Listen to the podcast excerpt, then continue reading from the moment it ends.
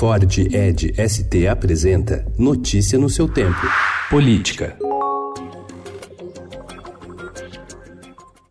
Deputados discutem nos bastidores alterações no regime interno da Câmara para dificultar a atuação dos partidos de oposição ao governo de Jair Bolsonaro e, ao mesmo tempo, facilitar o andamento da pauta econômica adotada pelo presidente da Câmara, Rodrigo Maia. A ideia é desidratar os dispositivos regimentais para obstrução de matérias, ou seja, para atrasar ou impedir votações. Deputados de partidos como PT, PCdoB e PSOL, no entanto, não aceitam discutir novas regras se a intenção for aplicá-las ainda nesta legislatura, mas somente a partir de 2023. Ministros do Supremo Tribunal Federal querem ajustes na tese apresentada pelo presidente da Corte, Dias Toffoli, para delimitar o alcance da decisão que abre brecha para anulação de condenações da Lava Jato, como a do ex-presidente Luiz Inácio Lula da Silva, no caso do sítio de Atibaia. Há resistência, mesmo entre aqueles que acompanharam o entendimento de Toffoli de que réus delatados têm o direito de falar por último nas ações penais, nas quais também há delatores, aqueles que firmaram acordos de colaboração premiada.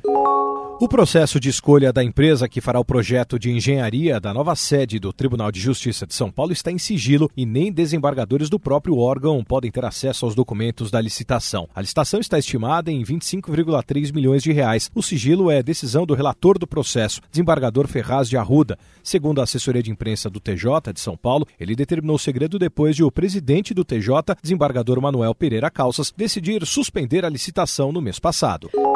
O governo lançou ontem campanha publicitária para divulgar o pacote anticrime, que é a principal bandeira do ministro da Justiça e da Segurança Pública, Sérgio Moro. E aqui nós vemos uma campanha que nunca foi feita.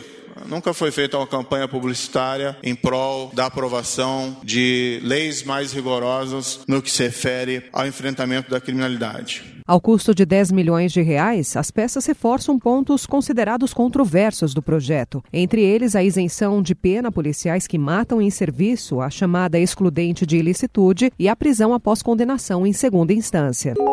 Em ao menos 70 países, tropas virtuais de governos ou partidos políticos organizaram campanhas para manipular a opinião pública nas redes sociais em 2018, de acordo com um relatório recente da Universidade de Oxford, no Reino Unido. Esse número representa um aumento de 45% em relação ao ano anterior, quando os pesquisadores identificaram 48 países com ações de manipulação. Na comparação com 2016, o salto foi de 150%. Notícia no seu tempo. É um oferecimento de Ford Edge ST, o SUV que coloca performance na sua rotina até na hora de você se informar.